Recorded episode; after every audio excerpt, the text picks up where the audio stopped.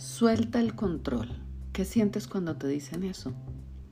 ¿No es eso lo que perseguimos siempre cuando estudiamos, cuando nos especializamos, cuando trabajamos tanto en la familia, profesionalmente, cuando queremos que todo salga bien y perfecto?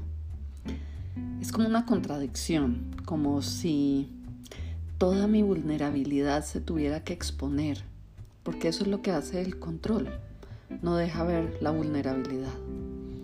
Y también enfrentarme a la incertidumbre, que es lo contrario del control. Si suelto y confío en manos de los demás, me voy a ver expuesta. No sé cuál va a ser el resultado. Y eso es difícil. Pero al final, cuando suelto el control, hay un descanso.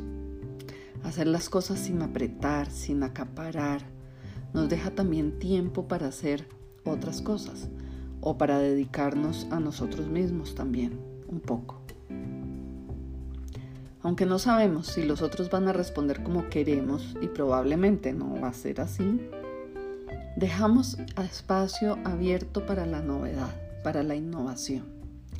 Y eso requiere flexibilidad, requiere que abramos nuestra mente, que nos abramos a la posibilidad de algo nuevo. Para esto es importante confiar en los colaboradores de la oficina, en nuestra pareja, en nuestros hijos, en los demás.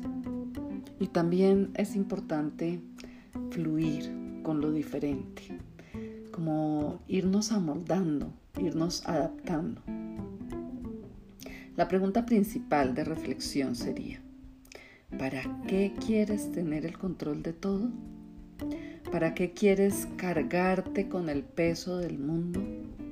¿Para qué quieres encargarte de hacerlo todo perfecto, entre comillas?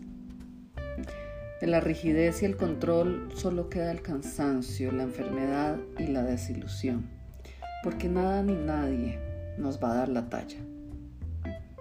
Te invito hoy a pensar qué tan controlador qué tan controladora estás siendo y en qué formas tu cuerpo y tu vida te pasa la factura cada día, te interpela para que hagas un cambio y empieces a fluir con la vida.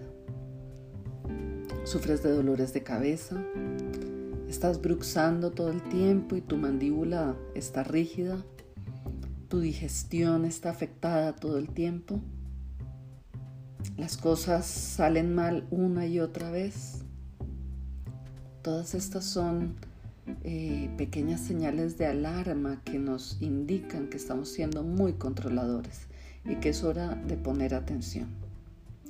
Obviamente este es un trabajo importante en varias áreas, pero todo inicia con darnos cuenta y hacernos la pregunta, ¿para qué necesito controlarlo todo? Y esa es la reflexión que te dejo hoy en esta entrega de pausa y sentido. Gracias por estar aquí.